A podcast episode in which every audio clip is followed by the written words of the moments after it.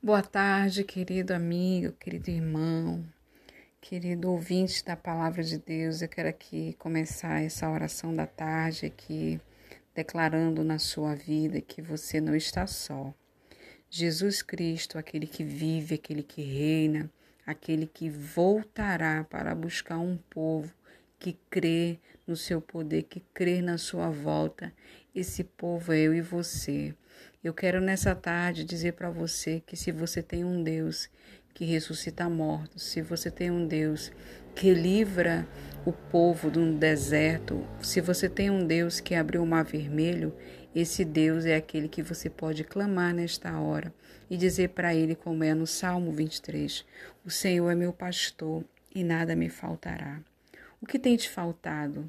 Tem te faltado ânimo, tem te faltado esperança, tem te faltado fé, tem te faltado vontade de lutar. O que tem te faltado? Profetiza nessa tarde, diga: O Senhor é o meu pastor e nada me faltará. Ele me dá saúde, ele me dá o fôlego da vida, ele provê na minha mesa todos os dias.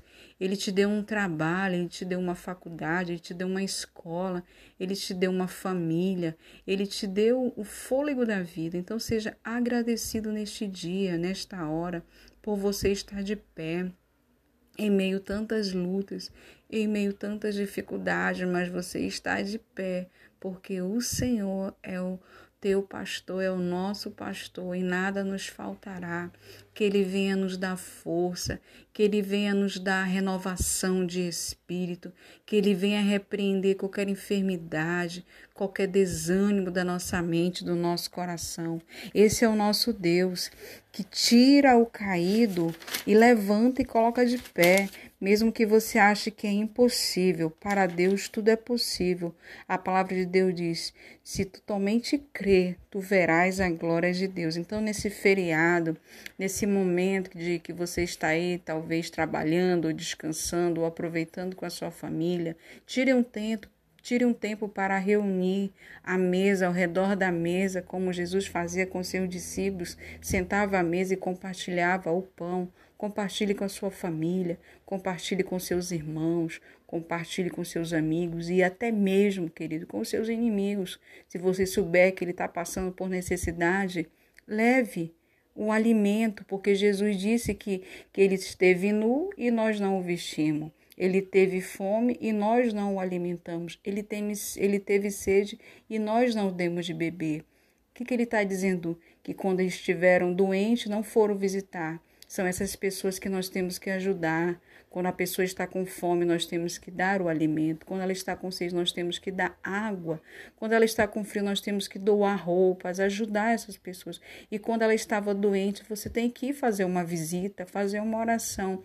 É isso que Jesus espera de nós: fazer a caridade sem olhar para quem, olhando para Jesus, que pode te dar muito mais aquilo que você tem pedido, que você tem clamado, que você tem chorado para Ele, sabe? Então, nessa tarde, que o Espírito Santo possa mudar a tua história, sabe? Adore ao Senhor, tá triste, louve tá abatido, cante, sabe? Tá desanimado, pegue a Bíblia, diga: Senhor, eu quero orar, eu quero ler essa palavra, eu quero ser alimentado por ela, eu quero ser renovado por ela, eu quero deixar a velha criatura e fazer uma nova, meu Pai, em nome de Jesus, para que eu venha ver com esses olhos que o Senhor me deu, para que eu venha ver as bênçãos sobre a minha vida, mesmo que eu estou passando uma luta, mas eu creio que tu pode mudar a história da minha vida, da minha família.